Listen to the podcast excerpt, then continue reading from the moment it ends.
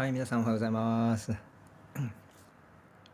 えー、今日もよろしくお願いします。え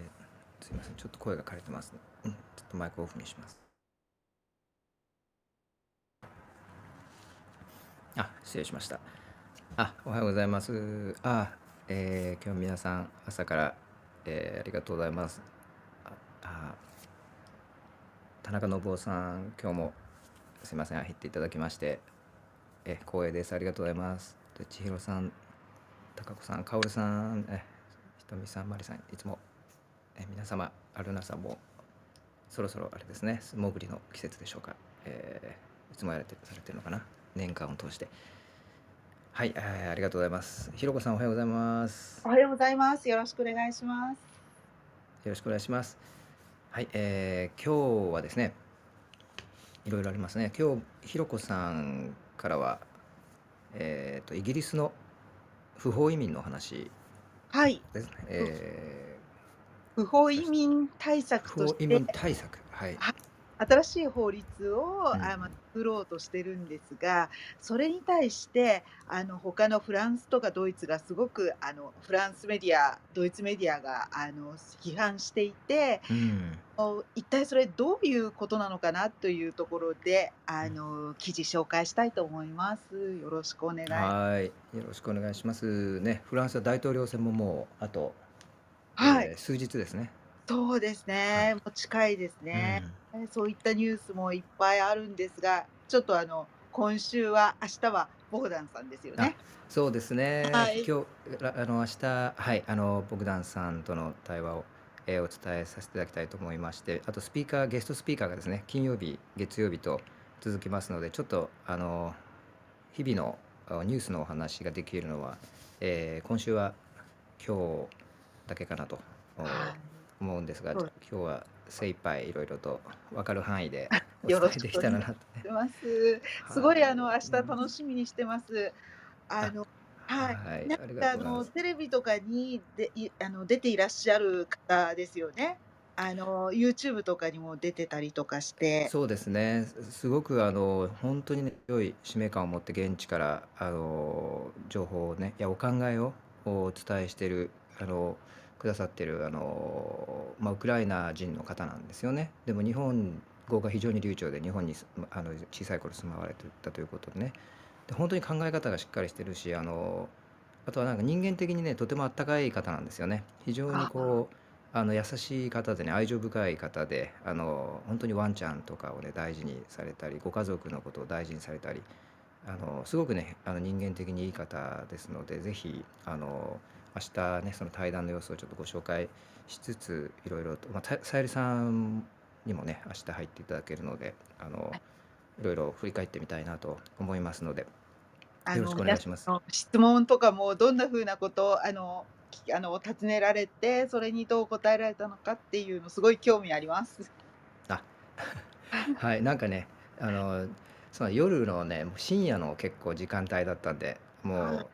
そうなんです。あまりね、私も、あの、えー、そうなんですよね。ちょっとまあ、あの、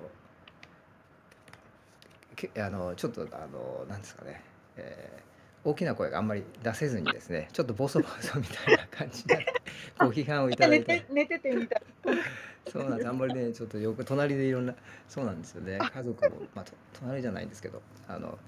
結構、あの、そうなんです。結構あのやりそういうそういう意味ではちょっと難しかった時もあるんですけども五福団さんに気持ちよくお話ししていただけたっていうことがとても大事だったのででそれはねすごくあのボグダンさん本人にもそういうふうに言っていただけたのでそうできたと言っていただけたのでよかったなと。よかったですね。はい、はい。えーと、じゃあその話明日させていただきます。はい、でえ今日ですね、えーと、いくつかあるんですが私の方からはあの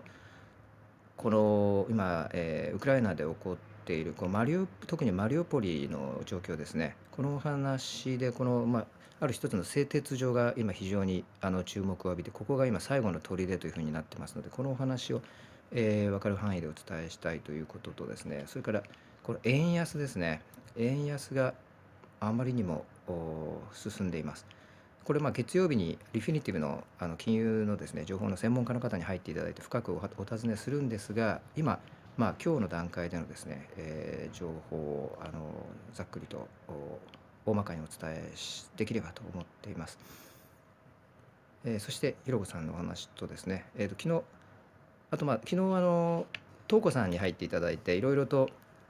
まあ炎上日本のね最近の炎上案件から案件から日本の社会を考えるというようなねお話しさせていただいて私もあの非常に勉強になってですねその後あのクラブハウス終わった後にちょっといろいろ考えたりして、えーちょっと追加でお話ししたいことが出てきちゃったんですけども東子さんもし入られたらその話を、そうですね。えーねしたいなと思っています。はい。あ、私も考えました。考えました？はい。皆さんから ねいろいろあのチャットの方にうんうん書いていただいたりとかして、うんで、あ、そうだ、あ、こんなことも聞けばよかったみたいなもちょっとあったりとかして、はい。そうですね。はい、えーと、じゃあちょっとその話、もし時間があって、トーコさんとかね、特にいらっしゃればと思います。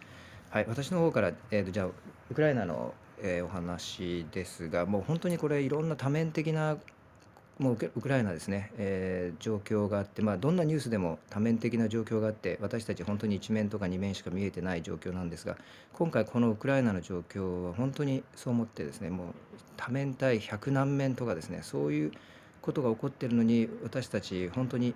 まあねあの一面とか二面とか見ない状況でしかもこれ東京にいながらね間接的にお伝えしているっていうんで非常に私自身ちょっと心苦しいところもあるんですがあのそれでもまああの今ですね入ってるとりあえずその、えー最新ニュースをお伝えすることに何かね意味があるというふうに信じてお伝えしたいと思います。このあの今ですねさ製鉄所ですねこちらのアゾフスタルという製鉄所があの非常に今、えー注目されていますこちら、えーとニューヨーク・タイムズがですねこう地図を非常にいいグラフィックスを使って、えー説明しているのでシェアしたいと思いますねこちらによいしょこの製鉄所かなり広いはい敷地ですよね。そうなんですよ。これですね、あの、そうなんです。あの、おっしゃる通り、製鉄所というと、なんかビル一つとかね、工場っていう感じかと思いきや違うんですよね。これ、えっとですね、4スクエアマイルズ、えーですので、2×2 マイルみたいな感じなので、で2マイルって言うと3キロですから 3×3 で 9, 9平方キロメートルぐらい。約 10, 10平方キロメートルぐらいの、あの巨大なかなり大きい敷地ですね。こちらの、えー今ねいシェアさせていただいたリンクに地図や航空写真があるんですね。でこれを見ていただけるとこれご覧になりますか？皆さん。えーっとですねちょっとリンク下の方に行くとこのアゾフスタルスティールプラントっていうのがご覧になれるかと思うんですが皆さんご覧になれますでしょうかね？なんか私、うん。なんか登録するように出てきてしまったんです。が。ああそっか。登録しないと。とか登登録が必要でしたか。すいません。えーじゃあもしですねえーっとそうですね。登録す確かこれ無料でまあ登録はいされている方はじゃあちょっとご覧になれると思うんですがあのもしじゃあご覧になれない方は私口頭で説明しますね。あはい。ナショナルサイトに画像探してみましょうか。うんすいません。はい。このアゾフスタル製鉄所ですね、非常に大きいんですね。で、えーでアゾフ海というところにもまあ面してますので、この敷地内にですね、港まで持ってるような、えー製鉄所なんですね。で、まあ、おヨーロッパでは最大のですね、まあえー生産能力を持つ、えー金属製造製造工場の一つというふうに言われてまして、まあ、このロシアの侵攻が始まる前まではですねかなりの生産量、えーを誇っていたというヨーロッパでもですねかなりの生産量を誇っていた大きな製鉄所ということです。で、えーここにですね、えー今、ま、あのウクライナの兵士ですね、えーまあ、2,000人ぐらいとも言われていましたけど数日前の段階ではそれからその、えーと民間人1,000人以上、えーここのこの方たちがここに避難していると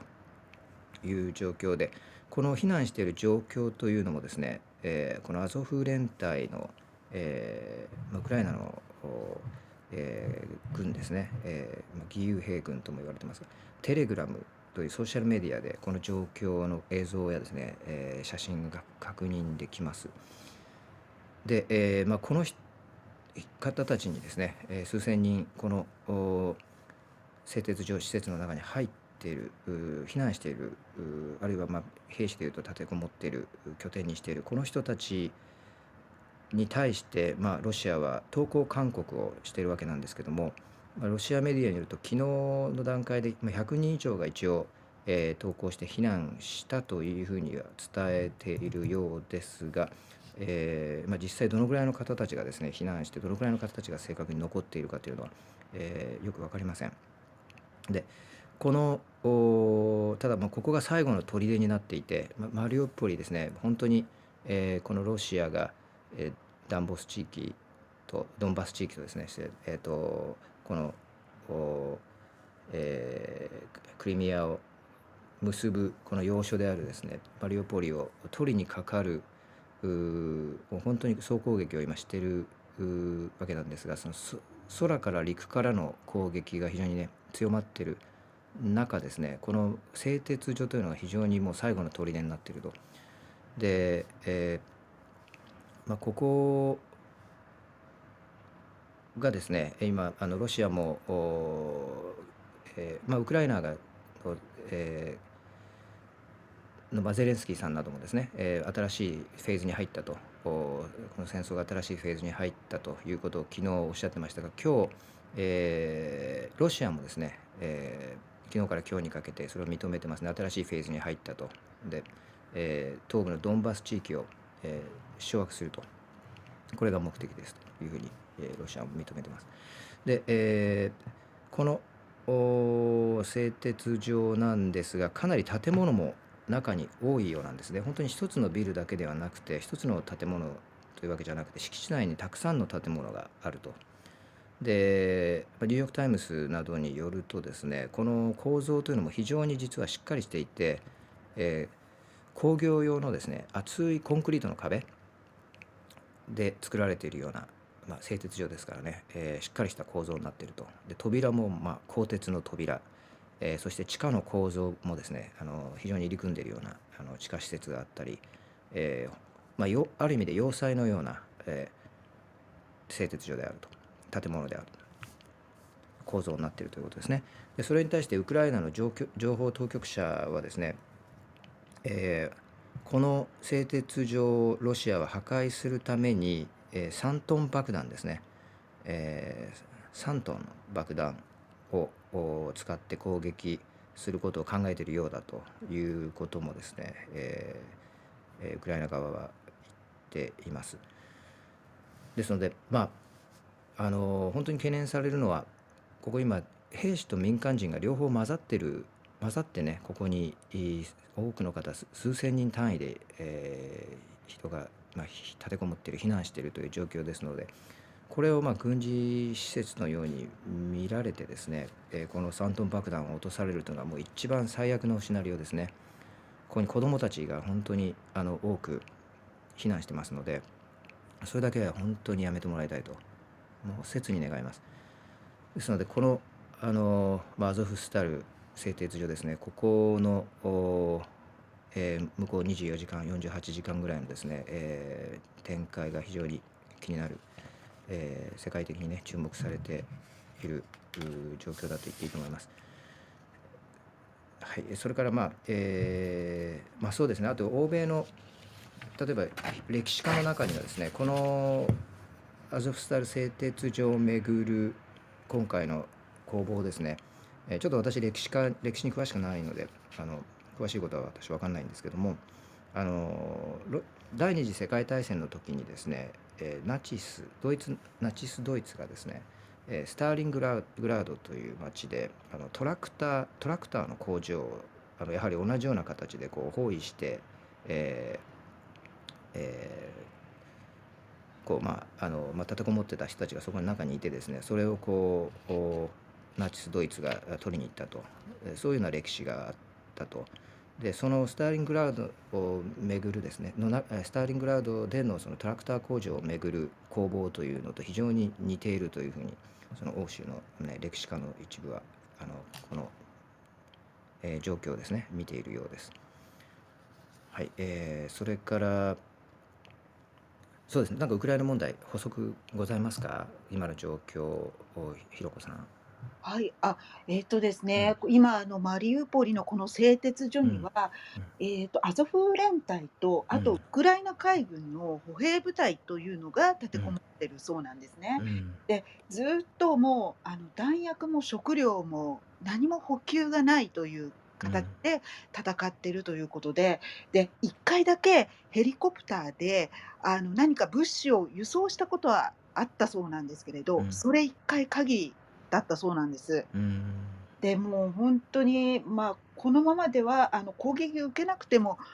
もう本当何ものばずくぞの飲まず食わずっていうんですか、あのそれで戦うっていうの本当状況だと思うんですが、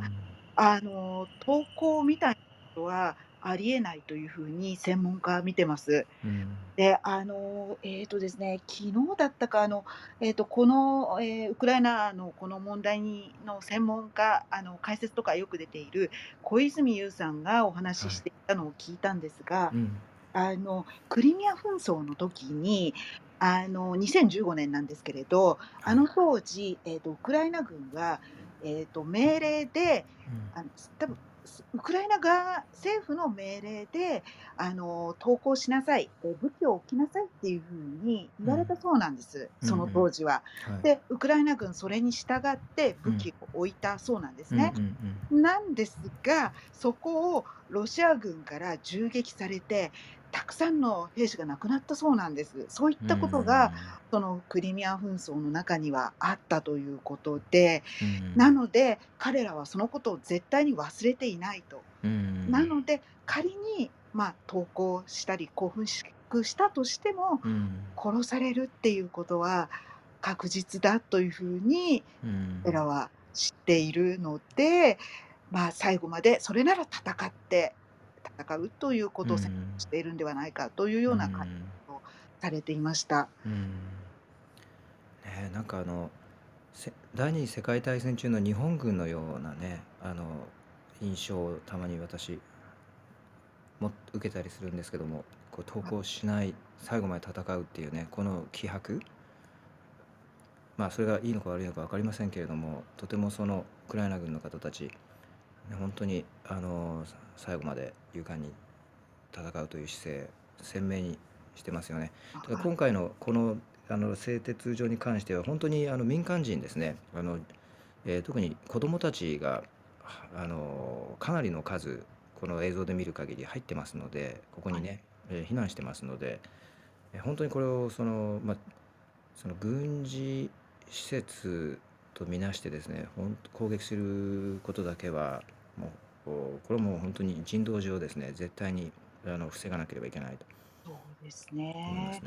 あの本当にあのことで、あ、徳さんおはようございはい、おはようございます。はい。ウクライナのこの紛争で分かったのは、あの避難していく人たちはもちろんあのたくさんいて、あの数千万、あ数百数百万人ですか、はい、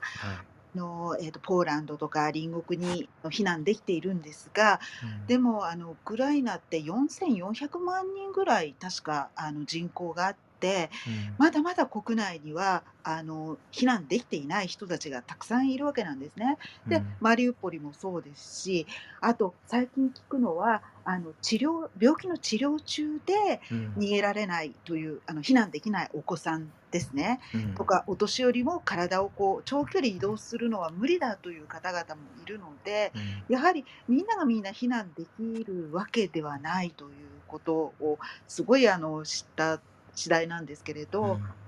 あと、ね、この製鉄所に立てこもってる方々なんですが、うんはい、あのこの製鉄所実はすごくあの地下構造も複雑でして、あの今私が貼り付けたこれあの、はい、あの外観しかわからないんですが記事中入って見ていただくと製鉄所の地下構造というのが図解で、はい、あるんです。で、えーと、地下、まあ、1階と言っていいんでしょうかあの、はい、建検査と診療所があって、その下の階が演芸場、あの、あの植物を栽培する地下5階までありますね。はい。はい。で、その下がバーとかカフェとか、まあ、居住スペースみたいな感じですね。で、一番下に機械システムがあって、もう地下製鉄所なんですけど、これ要塞に近町というかね、よ要塞化された一つのち地ね。地下の町みたいになってますね。はい。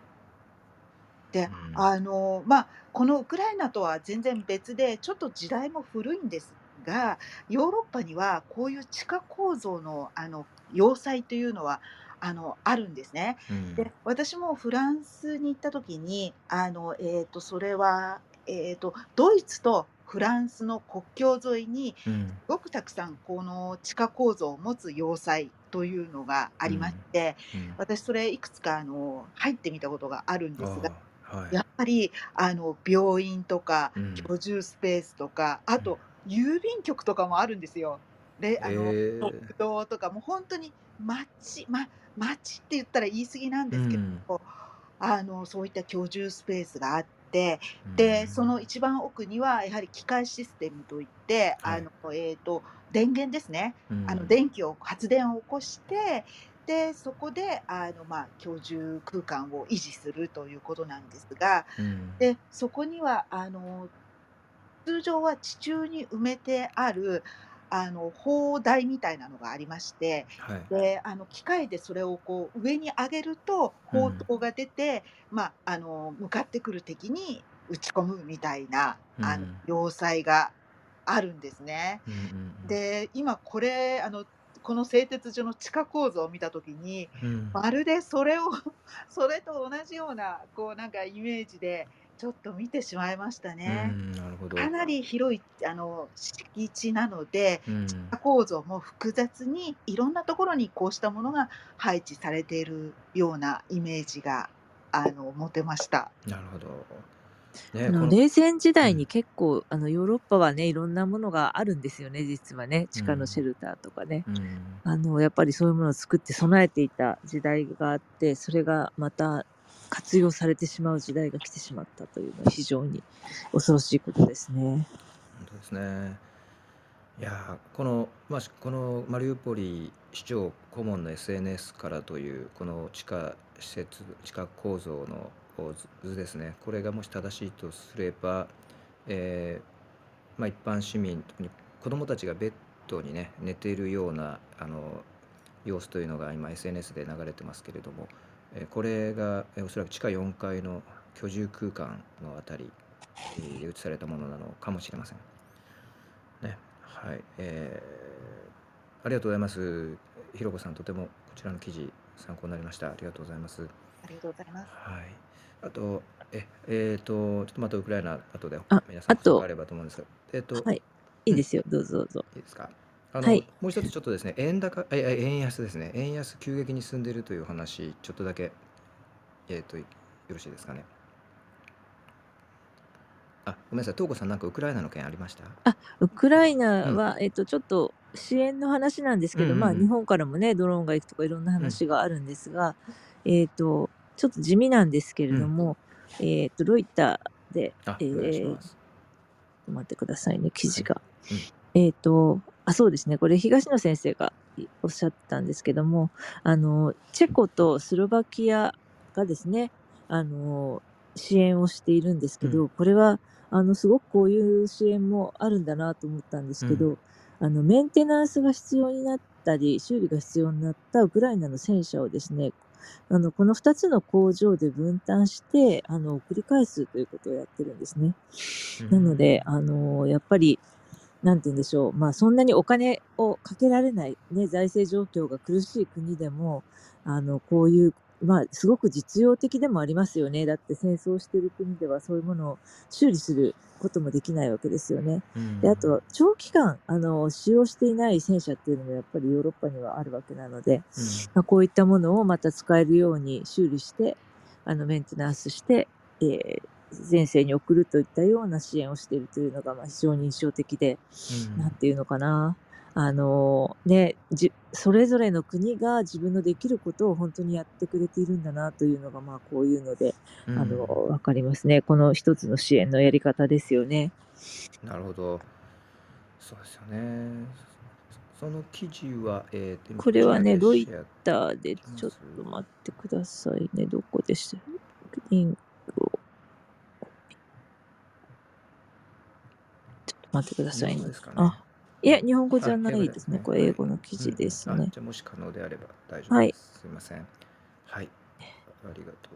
ます。ちょっとは、うんはあの、今、は、後で貼りますね。ごめんなさい。あはい。あ、じゃあすいません。ちょっとじゃあ、えっ、と、じゃあウクライナ関連特に他になければ、えっ、と、こちらの、まあ、ちょっと本当に、あの、さっとなんですけど、この円安ですね、あまりにもちょっと今進んでですね、130円台目前に今入っちゃってますので、今日、ね、今日先ほど129円。129円台入っちゃいましたね。ね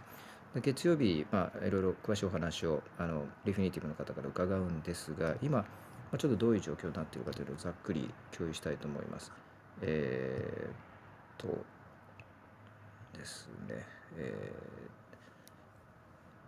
まあえーまあ、皆さん、日本のニュースはもうご覧になっていると思うので、例えばロイター通信とかがですね、これをどう報道しているかというのをじゃあお伝えしてみますね。ここでちょっと共有させてください。よいしょ。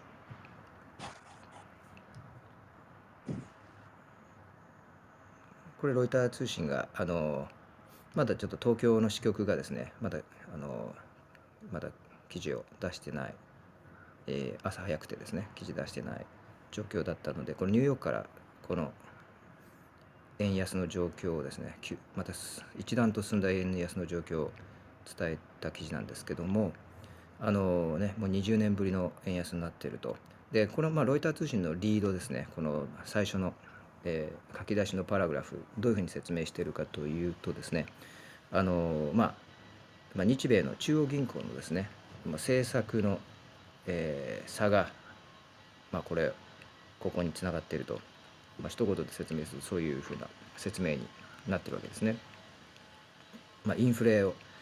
あのなんとかしようとしている、まあ、アメリカの、えーフェデラルリザーブですね。アメリカの中央銀行、えー連邦を、えーフェデラルリザーブですね。それから、えーまあ、日銀日銀は、まあ、あのウルトラローのですね、えーインタレストレート、えー金利を維持しようとしていると。このギャップがここにつながっているというのは、まあ、ひ一言でそういう説明になっているんですが、えーまあそうですね。あと日銀の介入もですね、えーいつあってもおかしくないというようなコメントが載ってたりですね、えーあとまあモルガン・スタンレーモルガン・スタンレーのその一番最新の、えーまあ、リサーチによるとですね、えーまあ、この現在の急激なこの円安というのも、まあ、日本のこの、えー貿易の状況ですね、えーそれからこのコストが上がっているような状況こういうようなあの、まあまあ、経済があんま思わしくないような状況を見ると、まあ、 justify できできてしまうんじゃないかと、まあ、こういう結果で当然じゃないかというようなことをモルガン・スタンレー、えースタンレーのね、えー最近のコメントとして上がっているというのもこの記事の中で触れられ触れられていますね。でまあ一つあのーまあこのどう経済が悪いというような話がよく出るんですがこれやっぱりですね皆さん、えーこの貿易赤字というものをね最近あのあんまり気になってあんまりどうでしょうか？皆さんこう気にして見てらっしゃる方いらっしゃいますでしょうか？私たちね小さい頃って日本っていうのは貿易黒字国で あのね私たち昭和世代としては日本というのは貿易黒字で輸出しまくってしましまくってですね。であまりにも輸出しすぎてあのアメリカから叩かれたとかですね、えー車を壊されたとかね。なんかそういうようなニュースとかをこう私たち見て育ってきて、えー日本というのはこう貿易輸出国だというふうにこうそういうようなイメージをね皆さん持ってらっしゃる方多いんじゃないかと思うんですけれどもこう最近のですね傾向日本貿易赤字国になってるんですね。でこれもまあこの円安の背景にあったり、まあ、円安がどう影響していくかというところにも関係してくるんですけれどもこれ日経新聞の記事ですね。えーまあ、これもちょっとすみません頭のとこしか読めないかな7か ,7 ヶ月連続で貿易赤字なんですね日本これ3月の段階ですけども。で、えーね、この貿易赤字。これはまあ物の移動ですね。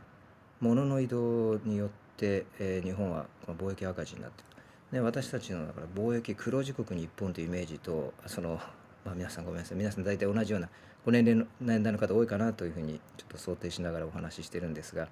えーね、こう昭和の時代にあの私たちがねこう見てきたような習ってきたような日本貿易黒字全然違うと今の状況。で、えー、さらにですねあのこう貿易だけでなくてサービスのやり取りも、えー、加えた経常収支っていうのがあるんですね。この経常収支っていうのもですね、えー、かなり、えー、赤字になってまして一番最直近の2月の経常収支かな。これは若干の黒字が久しぶりに出たと。いうことなんですが、えー、3ヶ月ぶりの黒字があったのかな2月はただこれもですね最近赤字傾向なんですねちょっとこれまた、えー、私、えーですねうまくなんかシェアできる記事がちょっとないのでまたリフィニティブの、方ね入っていただいた時にいろいろ教えていただこうかなと思いますが、えー、そんなような状況です。ですので、ね、この、まあ、日本をちょっと赤字国になっていると。これを私たち、えー、よくですね、えー、認識した上で物事を見ていかないといけないなと。いうことですね。なので円安っていうのはその貿易黒字だった頃は私たちはね日本がガンガン輸出した頃はそれはプラスの材料だったわけですけれども今度この貿易赤字になっているとですねこう私たちは輸入するもの、まあ、輸出する時にですねメリットというのは少なくなるあのそもそも貿易赤字になってるのでねあの輸出する方が多いとでそうすると輸出するものの値段がどんどん上がっていあごめんなさい輸入するもののね値段があのどんどん上がってきますのでそういうところ日常生活にもね反映しやすいということで、えーまあ、その辺の状況をですね、えー、ちょっと踏まえた上で、えー、月曜日ちょっとリフィニティブのね方の専門家のお話を聞いてみたいなと思っております。はいえー、いや本当にちょっとね、ききあの聞いてみたいですよね。昔は本当に円安はね、決して悪いことではないというふうに、まあ、黒田総裁、あのずっと日銀総裁も言ってたわけですよね。ただ、まあ、今回はアラートを出したわけで、全くこの、ね、あの、米国国債のこのね、金利と全く乖離してしまってきてますよね。日経にも今日、社説があの載ってましたけれども。あ、そうですか。で、うん、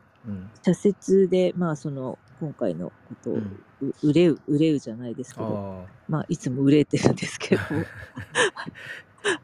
そうですね。いつも売れてってね、はい、私たちも含めて。そうですね。えっ、ー、と、うん、そう、えー、米長期金利は上昇していて、まあ、その、に、10年もの、そうですね、長期金利の指標となる10年もの国債利回りが一時期2.94%まで上昇したと。うん、えー、で、まあ、積極的な金融引き締めに動く姿勢を、まあ、見せていることから、あのまあ、こういったことが続いていると。で、一方、日本は長期金利が0.25%ですよね。うんうん、なので、まあ、こういった日銀が金融抑制策を発動するとの見方も広がっているけれども、やっぱりこの同じ結論ですね。金融政策の方向感の違いから、うん、このかなりあの投機的な円売り、ドル買いが出やすくなる状況と。まあ、だから、投機的な動きがかなり加速しているので、こうなっているということですよね。うん、これに関して今はね、何もいいいいことがないというか、例えばまあ、今コロナでね、ほとんど人が入ってこないわけですから、うん、あの、円が安いから、あのこここにインバウンドのお客さんが来るということも何もないわけですしね。うんねあまりいいいい材料がないですよね、トシさんがさっきおっしゃったように、日本に関して。うんね。まあでも本当にこのねあのそう貿易赤字国に日本がなってるっていうのはあんまりこう認識してない、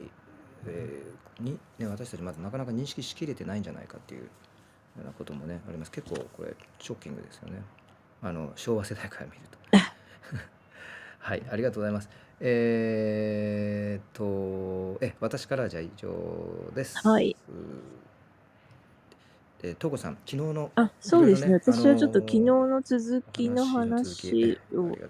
す。ようかなと思ったんですけれうん、ども、えっと、まあ、例の吉野家の件ですね。うん、あの、結局、あれは、えっと、その幹部の方は、まあ、すぐに、あの、もう明日からうちとは関係ありませんみたいなすごい文章が出て、まあ、あの、うん、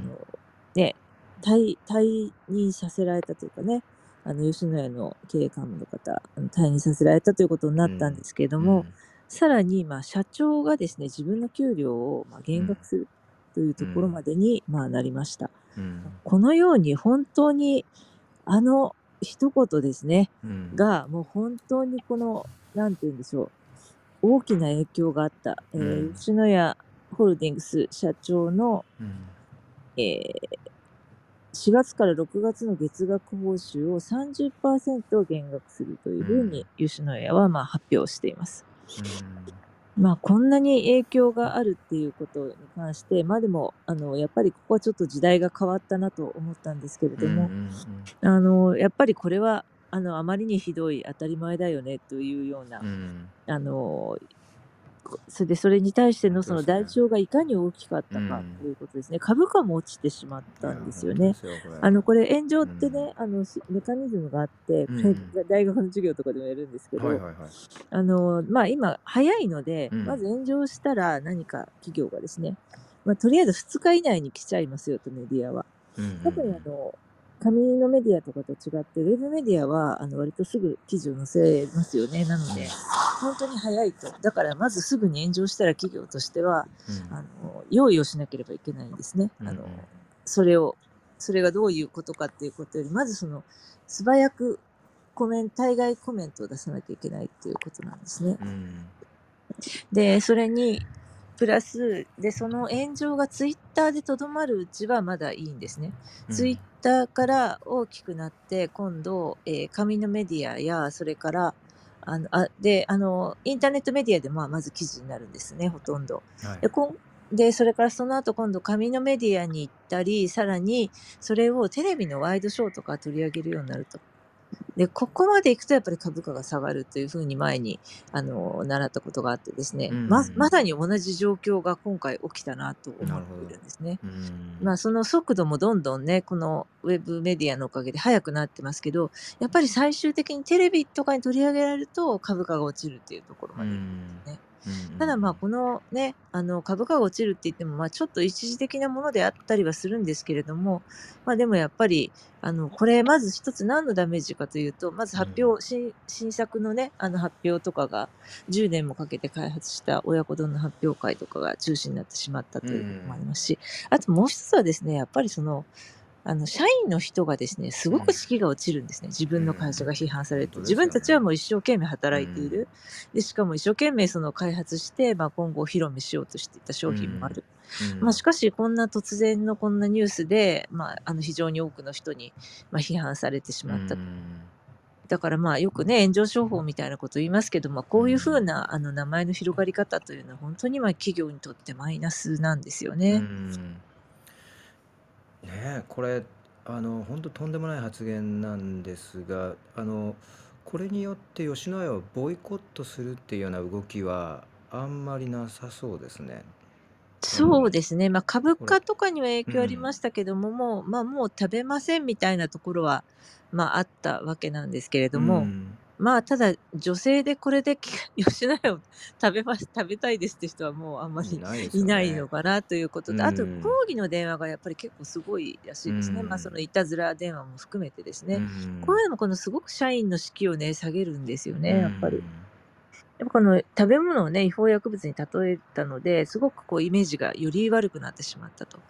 で、これあの最初にですね、ああの、事の発端となった方の、あの、受講生の方の Facebook 記事を昨日、まあ、はい。見つけて読んだんですけど、うん、やっぱり女性の受講者の方で、まあ、40回の講座で、社会人向けの講座で、まあ、今、うん大学はものすごいそういうことやって、お金を あの稼いだり、社会人大学院にこう人を誘導しようとしたりしてるんですね。この単発の講座ですよね。単発というか、まあ、4 40回ぐらいの、40人ぐらいの講師の連続講座を38万円ぐらいで受けられるのかな。まあ、だからかなりお得、い1個1万円ないってことですよね。はいでもまあだから早稲田としてもこれはあの結構あの本当でしたら赤字みたいなものですから、まあ、宣伝の意味合いがあってやっているんだと思うんですね。でそこでまあ彼女がまあこんなことがあったと。でやっぱりこの受講生の中に笑ってる人もいたと。こんな発言があったのに、でもこんなあのお金を払って勉強しに来てるのにこんな時代錯誤なね本当にひどい発言を聞くとは思わなかったとで、うんやっぱりこれはおかしいので大学に抗議しますということになったんですね。で、早稲田の方もまた今回対処が素早くて、でこれ友人がシェアしてたんですけど、早稲田はですね、ハラスメントガイドラインがすごいしっかりしてるんですね。学内のハラスメントに関してですね。だからまあそのハラスメントガイドラインに照らして、まあ、すぐに対処して、結局ああいう、あの、もうすぐこの講師の方には、あの退場してもいただくと、それから学生には謝罪するというような、まあ、迅速な断固たる対処が取れたんですねな。るほど。あのなので、まあ、大学今結構ハラスメントガイドラインかなり充実してるんですけども、うんあのぜひ皆さんのねあの自分の会社や大学もですねこういったことがあった時にどんなガイドラインがあるのかっていうのをしっかりあの見て確認していただけたらなと思いますね。決まっていれば、なんて言うんでしょう、まあ、素早くあと断固たる冷静な態度で判断ができるわけですよね。うんでもあともう一つはですね、これやっぱり、あの、こういう外部の講師を頼むときは、その授業の、まあ、責任を持つ教授とかも、この同じ教室の中にいるんですよね。はいなので、その教授もいる目の前で、まあ、この発言があったということなんですね。あそうかこ教授もこの中にうん、あいたんの、やっぱり、ねこういう招聘うん。人を外部講師を招聘するときは、その、その講座の責任を持つ誰かの中の正規教員の人が必ず一緒の授業の場にはいることになるんですね。まあ、お客さんですからね、まあ、お出迎えするみたいうな感んじですね。ほど今日はあの講義に来てくださってありがとうございますっていうような感じになって、まあ、その教室の中で一緒にいるわけなんですけども、まあ、その方もその場では何も対処しなかったのかなうんということになります結局じゃね。あ女女性のその受講者の方がこの問題を提起するまでは問題化しなかったわけですね。まあもしかしたらあうん。の他にもね、あったかもしれないですけど、まあ、この方がとにかく素早く抗議をしたと。やっぱりね、そのそこがまあすごく良かったことかなと思います。し、それに対しての対処も本当にあの早かったということですね。うですね。ねこれあのこういうことがあると、まあ、あのボイコットをねするうようなそうですね、アメリカとかだと結構ありますね、多ボイいですよねコットね。ううんん日本はこういう動きはないようですが、まあ、売り上げはしばらく落ちるかもしれうんませんね。うんうんうんそうですね。まあ、このね、新商品の発表とかも、だいぶ多分、先になってしまったりとか、本当にいろいろなことが。あと、まあ、これに関してですね、多分この伊藤さんというマーケターの方、かなり有名な方で、あの日経 BP とかにも連載を持っていたりとかするんですね。で、まあ、あの、この方に対して、まあ、ツイッターで、あの、知り合いの有識者の方が結構、あの、かばうような発言をかなりされてるんですよね。うん。あの楽しませたかっただけだ。とてもサービス精神旺盛な人だからと。ああ、うん。それ森さんの発言を擁護する時の、うーん、そうですね。うん、そうでですね。だからまあ多分、あの、人当たりもいいし、あの、普段からそういった、なんでしょう、サービス精神が旺盛な方で、多分うん。会社の中でもこういうふうに振る舞っておられたのかなと思うんですけれども、ややっぱりこの、ね、会社の中での発言といえど、こういったことがあったら、やっぱりその場で正さなきゃいけないわけであって、なんか、なんていうのかな、やっぱりこういう、私ね、よくテレビとかの打ち合わせするときにはいはい。聞くんで、ええ。あのしもうマーケティングって結局ね、お客様はどんな方か、何を好きかってことをやるプロなわけじゃないですか。でその時に、なんていうのかな、お客様をバカにするような発言っていうかね、一塊のこの、なんか人じゃないものとして見るような発言って、なんか時々見受けられるというか、うん。まあ、プロっぽくしようとするあまりの、テレビとかだうん。と例えば、いやいや、白川さん、うちの商社は主婦だからそんなこと言ったって分かりませんよとかもっとあの優しく話してくださいとかね。うん、あとうちのあの見てるのはどうせね、おじいさんばっかりだからそんな話題はダメですとかね。うん。いや、こういうやっぱり作り手がこう受け手に関してリスペクトしないっていうようなことって、言葉の端々からこう現れてしまうんですよね。やっぱり普段からそういう態度を厳しく取らないようにしていくっていうのは本当に重要なことなんだなとも思いますね。お互いリスペクトですね。発信する側もね。そうですね。はい。まさにこの今ね、人権感覚みたいなのがすごく問われていて、今、経産省のちょうど人権デューディリジェンスガイドラインっていうのが策定されるところで、デューディリジェンス、あのもちろん ESG とかの観点からですね、あのまあ、もちろんサプライチェーンとかのあの例えばまあ児童労働とかね、あのそういったものがないかどうか強制労働がないかどうか、えー、それをあの自社だけではなくてサプライチェーンの隅々まであのちゃんと見なければいけないとかねそういったさまざまなことを今あの求められてるんですね、投資家から。でこれに関して、えー、企業がどうすればいいかという、まあ、経産省で初のガイドラインができるわけなんですけれども、まあ、これを今策定しているところでちょうどこの策定に関わっている方の話を聞く会議があったんですよね。で、まあ、今とってもその、やっぱり日本の企業に説明してもですね、この人権っていう感覚がすごく希薄であると。それはやっぱり教育の問題だよねっていう話があってですね。なるほど。やっぱりこういう発言も、あの、ジェンダー問題でもあるし、やっぱり人権問題でもある、ね、そうですね。なんか日本の企業の人権教育っていうと本当に私はあの童話問題の映画を見たことしか記憶がないんですよね。ああなるほど。うん、なのでちょっと人権って日本の企業にはなかなかまだ馴染みがない言葉なんですけれども、まあ、あの欧米ではまあかなりすごくね重要視されていることでもありますし、人権の概念みたいなものね あのやっぱり教育してないっていうところが一番問題なのかなと日本の学校のシステムに入ってでずっと長い間過ごしてきてでまあちょっとでも、ね、ブラックっぽい会社に入っちゃうと人権でもうないですよね。ないっていうか、その人権そうですね。強制労働っていうか、まあ、長時間労働みたいに思っちゃってたら、全部否定しなきゃいけなくなっちゃうっていうね。だから人権教育は確かにないですよね。うん、そうなんですよね。だから、まあ、そういったこともね、今回のこのいろんな炎上を見てると、やっぱりそういう感覚の欠如っていうのがいろんなところにあるなっていうのはとっても思いますね。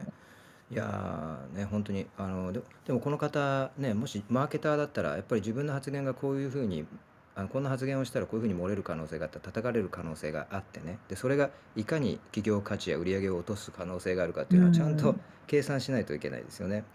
この方がマーケティングのプロであれすばね。その上でね発言そうですね。がいいんじゃないかと。ね、少なくとも女性はもうに吉野家にもうしばらくは絶対に行きたくないしあとねむすあのあのね女子女の子を持つあの父親とかね母親も多分行きたくないと思い思うでしょうね。ねうん、そうですね。まあ、うん、あの本当にまあなんていうのかな普段どんな会社でね会話が交わされていたのかなってみんな想像してしまうのでね、うん、ついね。本当ですね。うん、はい、ありがとうございます。なんか本当に昨日この吉野家のお話した後、日経新聞のね広告全面広告のおはい、話、この2つでいろいろはい、あの私も考ええーさせていただいていい議論に皆さんこちらでさせていただいたんですけれどもこのなんかあのーそうなんですよ。2つ目の広告に関しては広告に関してはあのーちょっとあの後私も考えてたんですけれどもあのもうこれ話するとちょっと長くなっちゃうんで本当に手短にであのバックグラウンドはまた昨日の繰り返しになっちゃうんでもうあのあえてあの言いませんけれどもあの、まあ、日本のその男性の中にある痴漢ファンタジーみたいなお話昨日出たじゃないですか。うん、あはいあの研究者の先生が本を書いてられですね。はい、であの後でちょっと私考えてたんですけどやっぱこれの根底にあるのはあの根底にあるのはですねなんかこれは私の個人的な偏見かもしれませんけど私が思うところに根底にあるのはあのなんかノーという女性に対してですね無理やり何かをさせるっていう、えーそういうような考え方文化そういう妄想っていうのがね、日本の男性とかこの文化の中にすごくあると思うんですよ。これいきなりごめんなさい。昨日の議論聞かないで、なんか唐突に今このクラブハウスやポッドキャストでお聞きしてる方な何の話かと思うかもしれないんですけどもあのまあ早い話からそういうところでそのノーという女性に対してですねえーこう無理やり「いやそんなことはないだろう」と「本当はそう思ってないんだろう」とか言いながらこうイエスと言わせるというかあのそういうものに快感を覚える日本のその男性文化というかそういうコンテンツですねこういうのがね非常に多くてこのノーという人に対してこう無理やりやるっていうのってねあんまり私が知る限り海外のコンテンツでないんですよね。これ日本にね特有なんじゃあないかなと思って。あでまあそうで。すね。あのえ海外は特にあの今あの法律的にですね、あのレイプを裁くとうんきに、あの No means no, Yes means yes っていう。ようなね考え方があのもうすでに法律にうなっているんんですよね。あのこれも今、まあ、ちょっとは長うんくなっちゃうのであれ簡単に言いますけど、あの性性犯罪に対してのあのこの刑がね軽いとかその要件要件があの例えばまあ性的暴行にあったとしてその時のそのそれを暴行であったとうん認めてうんうんもらうためにですね前はあの本当にしもう怪我をほしなきゃ知るほど抵抗しないとう認めらんれないというところがあっうんたんですね。でそれを外してくださいというようなあのことをずっとやっているんですよね。この抵抗したかどうかっていうことが争われるうっていうのはんね。でやっぱりあの本当だったら抵抗のしようもなく、まあ、抵抗したらか怪我をしたり殺されたりするかもしれないので、まあ、恐怖でフリーズしてしうんまうんですよね。そうすると抵抗しなかったから同意があったんうじゃないかんと思われてしまうというようなことうんですね。でまあこれをあのやめてくださいということであの海外並みにYes means, yes, no means no ってしっかりノーノーと言ったらもうそれはノーですと。それからさらにあのスウェーデンとかは積極的にですね、それだけではうんうん足りないと。あの Yes means yes。うんつまりそういう行為をしようとお互いが思った場合、同意を取りましょうと、お互い同意を取りましょうと、イエスと言わない限りはそれはノーであるということを、あのしっかりもう法律に謳うようになったんですね。まあ、このようなあの今流れの中でですね、やっぱりこういう文化をそのままにしておくと、私はよく友達で男の子さん寝ること喋るんです、人と喋るときに、あの海外に、まあ、日本でもそうなんですけども、ここの感覚のまま海外に行くと犯罪者になっちゃうよね。いや本当笑い事じゃないですよこれ。あの大学とかね、もうで教えてるとねみんなそれは必ず言います。よ。本当そうですそうです。いやもうあのうん。全くそうで。で日常生活の中にこのあのイエス・ノーの感覚の違いっていうのがやっぱあるのでそういう問題に発展しているんですよね。そうですね。まあノーはっきり言わない。例えばねこうなんだいただき物する時もねまずノーと言ってノーと言って3回目ぐらいでいただくみたいな文化あるじゃないですか。でうん。これはね本当にあの全然違うのであの、まあ、国によっても違うんですけどもアメリカ人とか結構建前でノーとかイエスとかたまに結構日本人と近いところがあったりするんですけど逆にあのあのラテン系の人なんてもうノーはノーですから絶対に。ノーと言った人に対して、やっぱりどうですか？とかもう一回聞いたりするとね。あの、うん。いやノーってもう言ったじゃないですかみたいなね。あのもうノーはノーだからもうそれ以上もうねあのもう一回進めたりしないでくれっていうようなあの話になっちゃいますのでその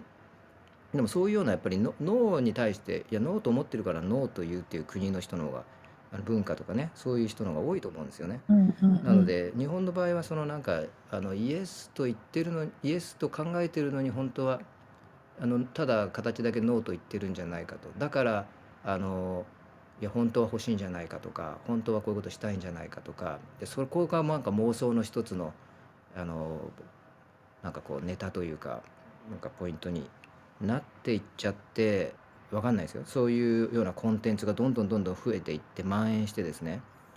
あのまあ、そういうようなその社会現象とか描写とか表示とかそういうものにつながっていくんじゃないかっていうのがなんか私は感じるんですよね。うんそうですね。これ今デイリー新潮にですね、あの2人の女性に漫画を読んでもらいましたっていうね、記事がうんうんうん。あったので、あのシェアするので、はい。まあ、もし興味のある人ははいぜひ読んでみてください。おーどんな感想だったかっていう話ですね。URL シェアできますか？コピーそうですね。ちょっと待ってくださいね。そうなんですよ。こうこういうのね、なかなかの広告の一枚絵として見るというよりは、まあ、この漫画どんな漫画だったかってことは割と読まないで、あの、議論されてしまうことも多いので、あそうですね。確かに。この漫画自体がそんなにめちゃくちゃだからうんまあそのそんなにめちゃくちゃ過激な内容じゃないじゃないかっていう話もあれば、いやいややっぱりこれは変でしょうっていう話もあってですね、あのそう私も結構、この、そうですね、読んで、あ、はい、今、見えました。あできます？あれ、これ見える月かなヤフーになってますかね。えーっと、今、そうですね、ヤフーのデイリー新潮の記事うん、あ。はいはい。はい。はい。だからまあその、ここの日経に乗るのが適切だったかということがまあ今言うわれていん。るので、別にあの、表現を規制しようという話とはまうた違うんん。ですけれども、やっぱりそこはあの、漫画家の方がね、いや、こんなの表現規制じゃないかって言って抗議したりとかいうことで、今、大変議論にの的にはうなっていまん、す。はい。はい、ありがとうございます。なるほどね。いろいろ賛否両論あるということですね。まあ、は。ない内容によって関してはそれだけそんなに過激ではないんじゃないかという議論もあると。うん。まあ、ただね、絵が過激というかね、もう、あのーこういう絵のう特徴とん。して、もう胸胸が過う剰なほん。ど大きいんでですすよよね。ね。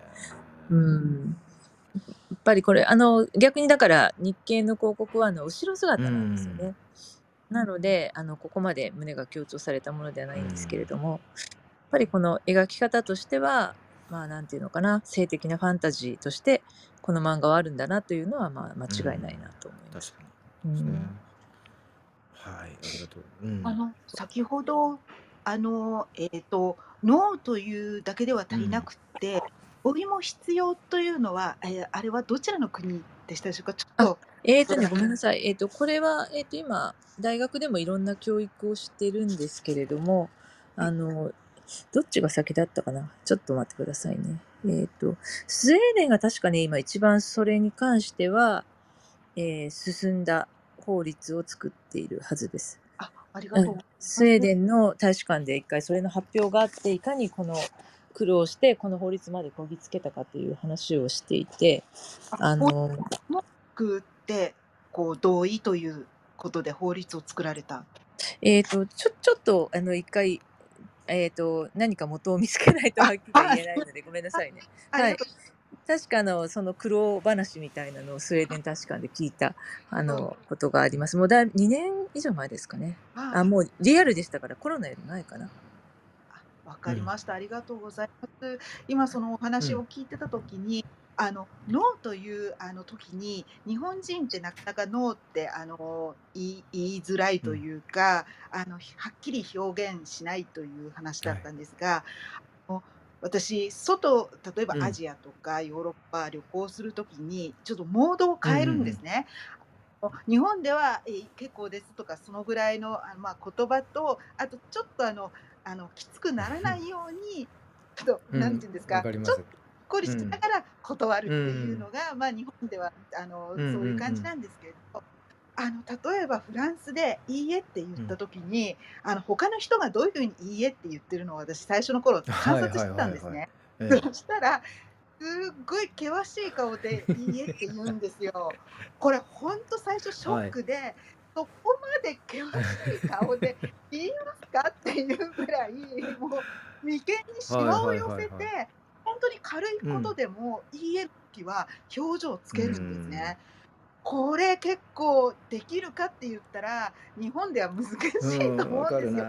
怒ってんのっうて思われちゃうんと思うんです。でも、フランスではこれをしないとう通用んうんうん。しないっていうところうんうもあん。るんですね。かなりこのベースのうん。文化そがう。ベ違ースの文化違いますてよね。そう。感じるんん。ですね。で、あと、これあの、アうん。ジアでもやはり同じようなことがあって、日本のいいえを。言うんと、永遠うん。に相手はそれを続けるんああ、ですよ。ノーじゃないと思っちゃう。ノーじゃないと思って通うん。用しないんですね。なので、ま、ほんとにかなりの国、うん。別が違そううんだっていうことね。をておくってことも大事かなっていう風に今ちょっと思い返しすごくよくわかります。それは。あの、そうなんですよね。全くその通りで。結構あの、アメリカ人とかもノーの言い方に気を使ったりする人って結構多いんですよね。あれ言い方とかね、あの、表現とあ、か。でもやっぱりあの、ラテン系の人やっぱすあの、ま、僕あ、僕はそこのそのあたりしか知らない世界全体のこと分かりませんけども、あの、やっぱりそのスペイン語を話す人たち、イタリア語喋る、ま、フランス語も多分その、あのね、同じ言語類、文化圏で、あの、かなりはっきりとノーを言いますよね。で、それが普はい。通だから、あの、いちいちいちいち、あの、それに対して、あの別に悪い気持ちなんかしないし逆にはっきりノーとかイエスとか言わないと何考えてんだというふうな話になっちゃうんですよね。うん、はい。逆にそれ言われました。でしょ？あのはっきり言って。言うのもその日本で言ういいえではなく、こう表情をつけてきっ そうそうぱり通じないんだなっていう、そこに馴染むのに結構大変だったんですけど、でも本当にこのギャップはあの分かっておいた方がいいな。ねあ、うんありました。あの、2018年でした。あありがとうございます。あの2018年に刑法の性犯罪に関し、積極的同意に基づく性行為を基本とする法改正が発効しました。えーつまり、えー自殺、性行為は自発的なものであるべきという考えに基づき、イエス means のイエス、つまり同意がはっきりと示された場合のみ同意があったと捉え、それ以外はノーと捉えるというものです。ですから、あの、ノーと言っただけではダメなんですね。さらに踏み込んで、えー合意を取らなければいけないということですね。えーこれを、えー決めて、えー2020年かな？に、あの、こういう性犯罪刑法改正に対してのセミナーをやったりしてるんですね。これなぜかというと、日本も17年に110年変わってなかった性犯罪の刑法が、やっとあの皆さんの努力のおかげで改正になって、えーただやっぱり暴行脅迫がないと罪に問えないという課題が残ってしまったので、あのまた3年後、つまり、えー2000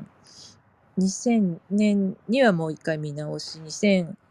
あそう2020年に見直し時期だったんですけど、結局まだそこまでは行ってなかったかなと思いますね。そうなんですね。だから、まあ、常にあのその議論の的になっているわけですね。それからですね、これあの教育でなんとかなるもので、あのまあ、例えば、ミャンマーとかかな、えっ、と、あの、海外のですね、小学校で、あの、アジアなんかの方が実は性教育すごく進んでいて、まあ、例えばあとアフリカとかで、あの、女性のレイプの件数がすごく多いところは、あの、小学校とかの子たちがですね、まず女の子たちが大きな声でノーっていう練習をするんですよね。大きな子、すごい大きな声でノーって言うと。で、それに対して男の子はですね、女の子が、ま、あ乱暴されそうになったら止めなさいっていう教育もまあ受けるんですよね、そこでね。でそういう練習をしているあの画像を見たことがあります。でそれからまあもう一つは、あの女性に対してだけそのそういう防衛しなさいとかね、はっきり言いなさいとか、あのやっぱり固まってしまって言えない時もありますね、恐恐怖のために。で求めるのではなくて、さらに進んだ考え方がやっぱりあのしっかりイエスの合意を取ったのかっていうところが問われるということで、まあ、今回、ま、もう一個炎上してるなんかツイッターで案件があってですね、私もそれはちょっとちゃんと分かってないんですけども、あのエレベーターに乗ろうとした時に、女性があのあどうぞって言ったら断ったっていうことに関して失礼だなみたいなどうもことを言った、あの著名人の方がいたらしいんですよね。でその時にあの結局そのそれはやっぱりこう知らない男性と、まあ、どういったシチュエーションかわからないですけど、エレベーターという密室の中で2人きりになりたくなかったっていうふうにとと取ったわけですけどそのこっちはそんなつもりはない親切に言ってるのにひどいなっていうようなことだったんですね。まあ、ただその時にもやっぱりいろいろな議論があってですね。あのやっぱりそういうことあの本当にシチュエーションによっては怖いわけじゃないですか。別にその女性がいくつであろうとかそういうこと関係ないんですよね。でその全部の男性が悪いわけではないけどそういうシチュエーションがやっぱ怖いっていう人は必ずいるし、まあ、あのそういうことがあるので例えばあの女性はですね教育されるわけですよね。夜道で2人なんか夜道を歩かないようにとか、まあ、2人っきりにならないようにとか密室にね、あの男性と2人でならないようにとか。ただあのやっぱりそれに関してじゃあ男性の方にですね女性と2人にこれは誤解されないように女性と2人になってあの、まあ、向こうが余計な誤解とかねあらぬ恐怖を抱かないようにならないような工夫をしなさいっていう教育は全くされてないですよね。あ確かにそうだなと思いましたね。そういうことを昨日なんか言っているツツツイッターで言ってる方がいて、まあ、確かにそうだなと。いつもあのい被害者の側にあなたがこういうことを気をつけなさいと。で逆にその何か被害を受けると気をつけなかった人が悪いっていうような論調が常に出てしまうん。ですよね、例えばミニスカート履いていたから痴漢にあったんだとかね。まあ、ただ本当に、あの、それは本当にい言いがかりって言ったらおかしいんですけれども、あの、別にミニスカート履くのは自由であっん。て、まあ、それに対して、あの、やる方が痴漢をする方が悪いわけであって、あの、常にその日本の教育ってね、やるやられる方が気をつけなさいっていうものばっかりで、これをそうすると、やられた方は本当に罪の意識を感じちゃうんですね。隙があったからとかね。そういうことをもうやめていきましょうって言ったような教育やその法改正っていうのが、まあ、どんどん世界的な標準になっているというのが今の状態だと思っています。はい。コメントをですね、あの、うん。あの素晴らしいコメントいくつかいただいてます。あのありがとうございます。参加者の皆様からですね。えーと、節子さんですね。イタリアのロマの子供たちに囲まれてしまい現地の方が追い払ってくれてノーと言わないとダメよと叱られました。言っていたのですが、えー、圧が弱いらしいですということであのー、ねノーとしっかり言いなさいと体験をされた。あのやっぱりでもこういう、まあ、逆に言えば日本がノーというふうにこう力強く言わなくていいのはそれだけ社会が安全だっていう裏返しでもあるんですかね。こうそうですね、すごくそれは感じます。うん、なんとなくや私たち気が付かないけどどこかで守られてるっていうこの社会あると思うんです。なんですが、まあ、あの外に出ればそれは通用しない、こうむき出しの何かに出会ってしまうみたいな。ね、あ勝美さん、ありがとうございます。あの Non merci, non, non merci、はい、 merci 気をつ気を使うときには non merci 言われたら、で merci をつけたらいいと言われました、えー、失礼にならないしきちんと断れると。確かにそうですよね。やっぱりある程度リリスペクトはねどの言葉でも必要ですのでノね、英語で言うと No thank you、ね、スペイン語で言うと No gracias。ノンメルシー？フランス語、やっぱりそういうのねあのまあリスリスペクトは絶対に必要ですよね。社会の中で生きていくに関して時に関してはねうん、だけどやっぱりそのやっぱり何ですかねイエスと言うべき時にノノーというあいえごめんなさいイエス、えー、イエスまあ何ですかねノーという時のその強さ。例えば例えば私の妻は南米出身なんですけども南米っていうのは非常にこう特に80年代の南米っていうのはものすごく危なくてテロリストたちがものすごく、まあ、その辺にいたわけなんですよね。だからもうノーというのを強く言わないといけないっていうのが妻には根底にあるんですねそれが。そういう、まああのまあ、国の、ね、そういう状況とかにもよるかもしれませんその文化だけではなくてね。なので、えーまあ、それでももちろんそういう、ね、リスペクトを持って、ね、ありがとうというあの言葉っていうのは当然どの言語でもね必要ではありますけれどもそのあのノーと言わなければいけないその強さというのはねちょっと微妙にあるいはその言う時の強さっていうのは微妙にねそういういろんな要素が関連してくるかもしれませんね。あと、えー、うん。あ先ほどノンメルシー使う時、うんうん、あのイメージするのはあのレストランとかであのワインもう少しどうですかって言われた時に、うん、言葉ノンメルシーみたいなイメージなんですよ。でも何かこう本当に困った時に、あのやはり飲んじゃないと伝わらない、しかも表情をつけないとっていうところが今の、えー、と問題になってるところかなっていうところです本当ですね。ゆきこさん、ノーというのは悪いことではなく、理由と説明をつければ何の問題もないし、どちらでも良いという意見は何を考えているかわからないと思われると思いました。英国在住経験からです。全くそうですよね。本当にあの何を考えているかわからないと思われるこのリスクっていうのはね非常に大きいんですよね。これはね本当にあの日本人本当にだって皆さんいい方じゃないですかいい方が多くていいことを考えてらっしゃって人に気を使う方がねとっても日本人多い。なのに何を考えてるかわからないっていうことですごいね損することがあると思うんです。でこれは個人もそうだし会社もそうなんですよ。なのでねここは本当いいポイントですよね。あのアメリカ人とかもね結構あのトランスペレンシーっていう言葉を大事にしていろいろ頭の中にあることを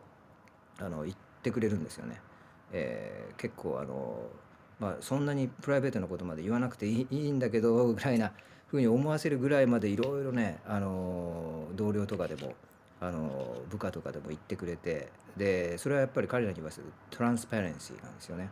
日本の場合トランスペレンシーという考え方があんまりなくてあのどっちかっていうと余計なことを言わない方がいいとかですね。そういうふうな話になるのであんまりこう、えー、そういう意味でねすあのどうでしょう。ノーノーとかイエスのちょっと話とはまた別かもしれませんけれどもこ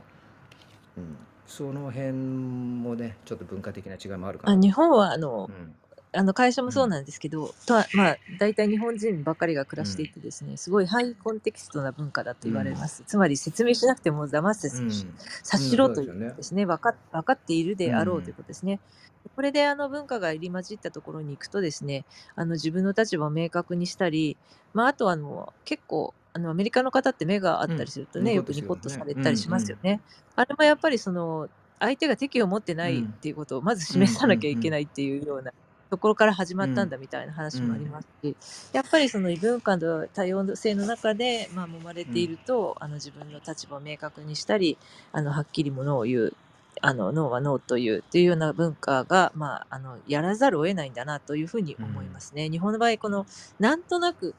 嫌だってことを分かってもらえるだろうとかね、そういうなんかあのお互いの文文脈の上で察してくださいみたいなことが本当に多いんですけどまああのそれもだんだんあのなくなってくるのかなとは思いますよね。。でもなんか寂しいですね、なんか小学校の時に思いやりを持ってとか、相手の考えていることをなんかこう思いやろうみたいなところって教育されてるような気がしてたんですけど、私、どうですまあ、ただ、あのなんでしょう、なかなかもう、その世代的にそれが通用しなくなっている感じはすごくしますね。あの、ハイコンテキストではなくなってきてる感じがしますね。あの、やっぱり、若い人には、あの、若い人っていうかね、やっぱり同じ世代でしか通用しないことになっちゃってるのかなっていう感じもありますね。うんやっぱり、あの、そこは、あの、丁寧に接した方がいいのかなと、やっぱり思いますね。あの、分かってくれるだろうではなくてですね。それから、まあ、あと、それから、まあ、あの、この性的な同意の話は全く別なものでですね、あの、これ本当にノーと言えない状況っていうのがあるわけですよね。フリーズしてしまって恐ろしくて。まあ、ですので、あの、まあ、この、ですですから、このわざと女の子たちを教育してうん。大きな声で、この反射的にノーを言うように。例えば、えー私の知ってる方が、まあ、例えば、あの、フィンランドとかね、ああいうとこ北欧で教育されると、まあ、子供が、あの、学校で習って帰ってくると、まあ、あの水着の下の隠れるところはね、あの、例えば親といえど触らせたらいけないし、親にお大人にされたらノーって言うんだよっていうことを、あの、言わ言うわけじゃないですか。あの教育しますよね。ネクスコの性教育のまあ標準として、そういうのを幼児からやるんですね。そうすると、あの、親が、あの、ふ普段通りにこのお風呂に入れたりしようとするとですね、子供にノーって言われるんですよね。で、まあ、日本の親はやっぱり、えこれはちょっとやりすぎじゃないのって思うのかもしれないんですけども、やっぱりこの、あの、加害者に実の親っていうことも非常に多いので、まあ、そういう意味では、まあ、これはひあの必要な教育なんだなとうん。私も思っていますし、あただその、ね、その訓練が必要じゃないあの世の中にしてほしいなと思うんですけれども、本当ですね。まあ、こういったあの言葉、まあ、文化のコンテキストっていうのもありますけどやっぱりあのこここばかりはね譲れないところですよね。あのやっぱりノーノーと言えない状況もあるのであのそれをぜひあの分かってほしいですし、えーその場合にじゃあノーと言わなかった方が悪いというふうにならないようにしそうてほしいですよね。ね。レオナさん、はいこれに関してはねうん台湾ご出身の、ごめんなさい、レオナさんですけども、昔日本人女性の友人に一緒に電車で移動している間、男の先輩に頭をずっと撫でられて嫌だった。本当にひどいと言われ、なんでやめてって言わなかったの？と言ったら、私は被害者なのよ。なんで私のせいにするの？と怒られ驚いたことがありました。上下関係の影響力、ノーと言えない雰囲気はやはり強いなと思いました。確かにそうですよね。うん、上下関係ですよねまさにこれはね嫌でも言えないみたいなね。まあ、ただまあこういうのをね今本当にあのセクハラとかしっかりだんだん建前がしっかりしてきたので、あのだからといってねあのじゃあその北欧の国がすごく性犯罪が少ないかというと、そういうわけではないんですね。ただあの建前がきちっとなってるっていうのはすごく大事なことなんですよ。最終的には裁判に行ったらあのどちらが悪いかはっきりしますよね。本当ですね。なので今日本はその建前のところがしっかりないのでまずはその建前のところもまずまだないという状況ですね。しっかりしてほしいなと思っています。ねありがとうございます。本当にいろんなコメントいただきまして、あの、本当に感謝です。ちょっとご紹介しきれないぐらい結構いっぱいいただいてね、ああの、ありがとうございます。彦さん、ね、日本は曖昧に断る。相手に気を使うことが美しいと誤解されている日本の文化的習慣から変えないといけないですねというようなコメントがですねあとえっ、とそうですね先ほどのあのえっ、とちょっと前のお話に戻って、えー、八木さん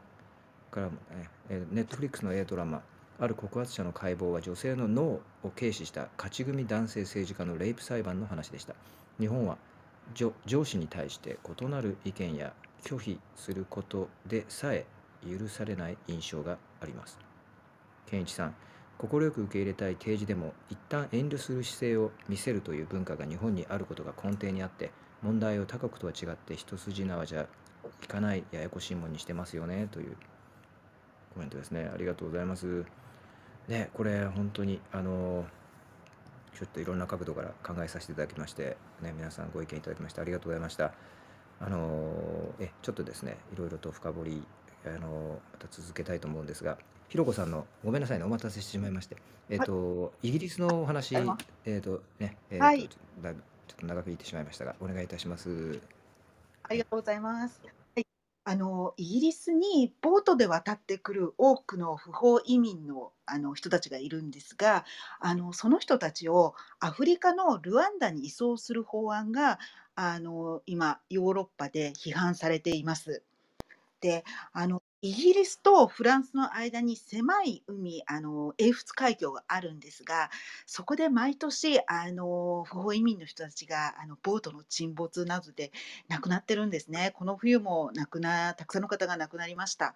であと海底トンネルもあるんですがそこにあのそこをあのトラックが通るんですが、そこに隠れてまたあのイギリスに入国しようという人もたくさんいます。で、こういうことに対してイギリスが新しい対策を立てようというところなんですが、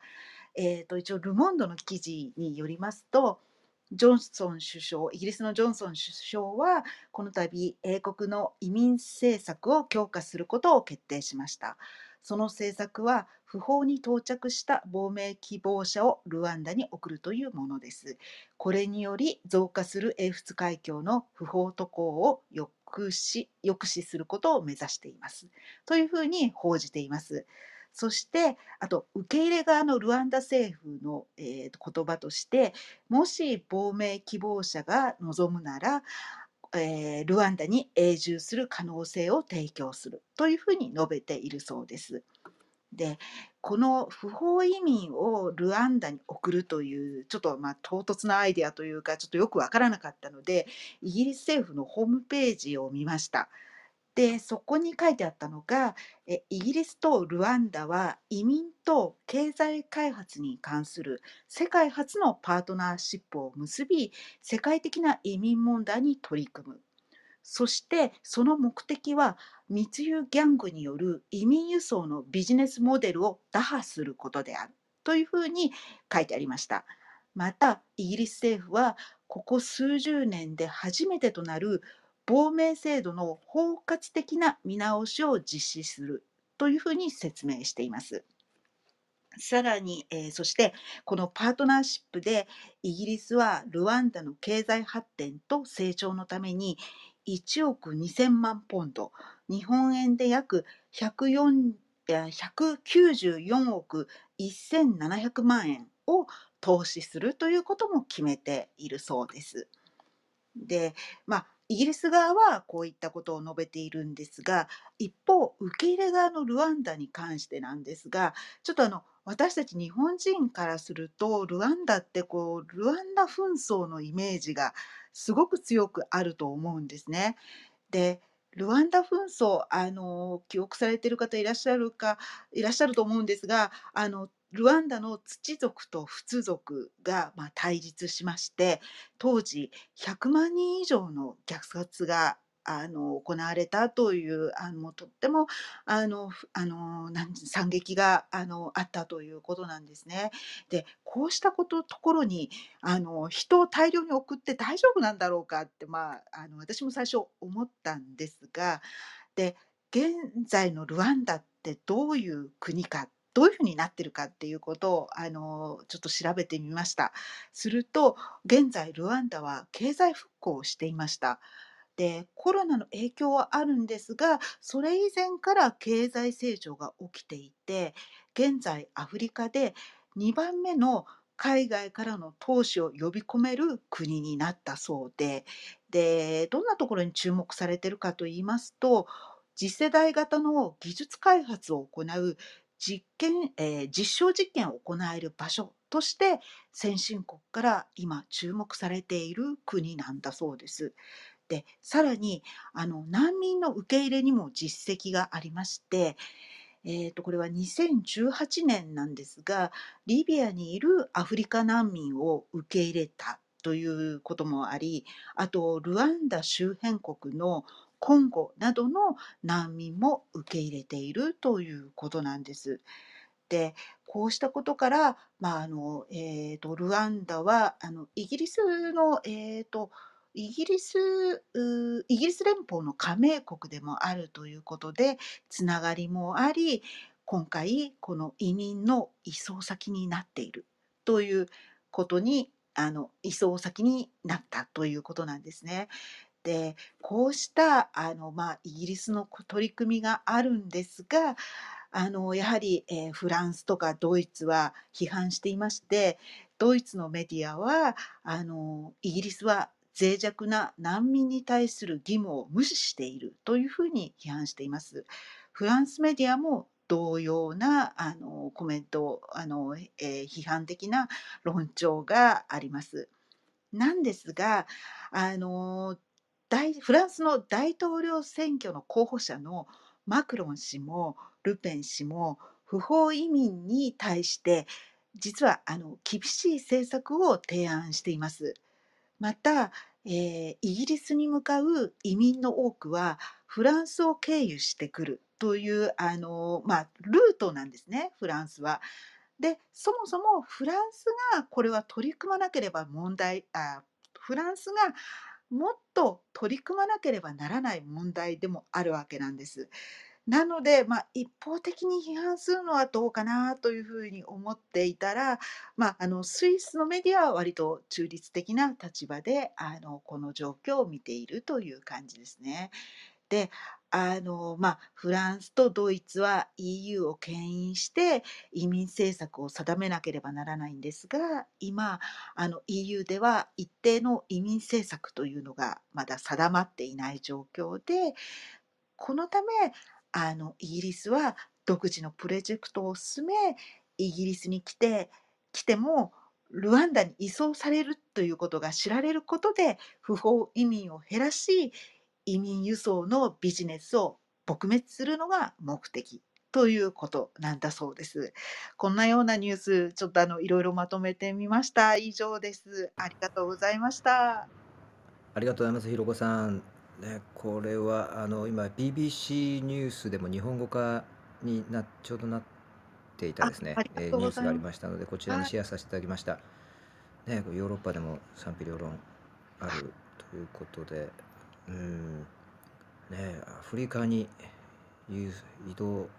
アフリカに送られてしまうということが抑止力になるのか、はそれがね、いいことなのか悪いことなのかというのをね、ちょっと、ただあのイギリスに行っても無駄だ無駄だっていうのか、あの入れないっていうことを、まあ、イギリスは示して抑止したいということなんですね。なので一応あのもちろんあのイギリスも難民に対してはあの受け入れるという立場ですので、まあ、そこ、えーと、要するに難民認定というところが、まあ、ネックになっていると思うんですね。で難民認定はイギリスはそれを行い難民は受け入れます。ですが不法移民は受け入れませんという立場で、でそこどうやって分けてるかっていう、まあ、ちょっと私これは個人的な想像なんですが、はい、あの EU に入ってきた場合難民の場合は、うん、例えばフランスですね。これあの21日以内に申請をするということがもう法律で決まってるんです。はいはいうん、なんであの21日以内にフランスで申請すれば難民認定の、まあ、審査を受けられる。うんができるわけなんですね。うん。それをスルーして英仏海峡に渡るということは、これは難民ですか？っていうふうに、うん。この、すまあ、ふるいにかけると言っては語弊があるかもしれうないん。が、どうなんですか？っていう、まあ、疑義が生じるわけなんですね。なるほど。うん。で、しかも、その英仏海峡を渡るっていうのはタイミングを見なければいけないので、うん。結構あのこのフランスの北部の海岸で待つということもあるわけなんですうね。ん。で、そこでその、えー、と移民ビジネスに絡んでしまうという、うん。そこでお金を払って、であの一番安いのがボートなんですね。で、それより高く払うとトラックに隠れてみたいな、ちょっと安全なあの運ばれ方になるそうなんですけど、とにかくこの移民ビジネスを止めたいというところが、まあ、これはもうヨーロッパはみんな思ってることなんですが、うん。具体的に何かできるっていうことが今のところうん。見つかってないんですね。うん。そこでイギリスはこういった取り組みを始めたとうん。いうところなんです。なるほど。うん、ありがとうございます。ね、このようなことっていうのはなかなか、あの、まあね、BBC などは伝えてますけど、まだ、ね、ちょっと日本だと、こう、ちょっと距離もあって、すぐに、状況が分かんなかったり、こう、情報がね、えーあんまり日本のメディアで取り上げられなかったりするところもあるので、ね、貴重な情報ありがとうございました。こちらは、あの、いろいろ考えさせられますね。移民と難民のね、えー違い、この辺、まあ、日本も、ねはいこれはあの直面している問題ですので、はい、はい、ありがとうございます。こ。ちらね、えー非常に参考になりました。はい、えっ、とコメントもですねたくさんいただいてましてありがとうございます。ちょっとあの私10時からちょっとお客さんが来ることになって。ちょっとそろそろ行かないといけないんですが、健一さん、皆さんですね、こちらのチャットルームにあの非常に貴重なご意見いただいてまして、あのぜひ、えー皆さんあの、もしよろしければ、えーね、ご覧になってみてください。こちら、えー私もちょっとぜひ紹介させていただきたいんですけど、まだ、えー時間あるかな。えー貴重なご意見がいっぱい。ねえ本当に、はいあのでも本当に気遣いと思いやりっていう日本文化の良い面もいっぱいあるので本当にそれももうおっしゃる通りなんですよね。こうあのこれも本当にいい部分発信したいですよそうそれはきちんと形できちんと正しい形で残していけたらいいですよね、はいということで本当にその通りです。ただねそちょっと一歩海外に出てしまうと断るという行為しっかりできないといけない。ね脳これはやっぱり気持ち意識の切り替えですかね。ただでもぱり日本にな中にいてもねあの今外国人の方東京なんかすごく増えてますしあの、まあ、日本の中でも日本にいる外国人の方はある程度日本の価値観っていうのは分かって暮らしていらっしゃる方が多いので、まあ、そんなに問題にならないかもしれないですけども、うんまあ、私たちは海外に行く時なのかな切り替えなきゃいけないのは。はい、ちょっとまた深掘りしたいと思います。はい、そうですね。お時間がそうです、ね。に貴重なコメント本当ありがとうございます皆様はい。えありがとうございます。ちょっとバタバタして申し訳ありません。明日はじゃあまた8時半にえあのお会いできればと思います。明日はボグダンさんとのねあの対話、えー対談をですね、えーお伝えしながら、えー、いきたいと思いますのでよろしくお願いします。はい。あ、これあの、うん切るとチャットルームってもう書き込みとかってできなくなっちゃうでした。多分ねそうなんですよね。読むことはできるんですが、えっと書き込みは多分できなくなってしまうんじゃないかな。そうですね。あとは紙飛行機などであの、はいちょっとこう送っていただいたりはい。ねいいと思います。先ほどあのフランス語のあのノンメルシーのおとうん話いうんただいて、ちょっと今探せないんですけど、ありがとうございました。お名前がちょっとわからなくなってしまったんでごめんなさい。あのフランス語の話ができて楽しかったです。ああ、はい、あの、勝美さんかな？はい、後で、えっと、はいえ、勝美さんだと思います。後で、じゃあ、必要であれば、あの、こちらから、えーね、またお返事させていただいたり、転送しますので、よろしくお願いします。ありがとうございます。はい、あ、見ることはできますよ、チャットルーム後から。書き込むことはできませんけど。あ、そうですね。はい、はい。え、すいません。じゃあ、よろしくお願いします。また明日お会いできれば。明日、はい、失礼いたします。良い一日を。ます。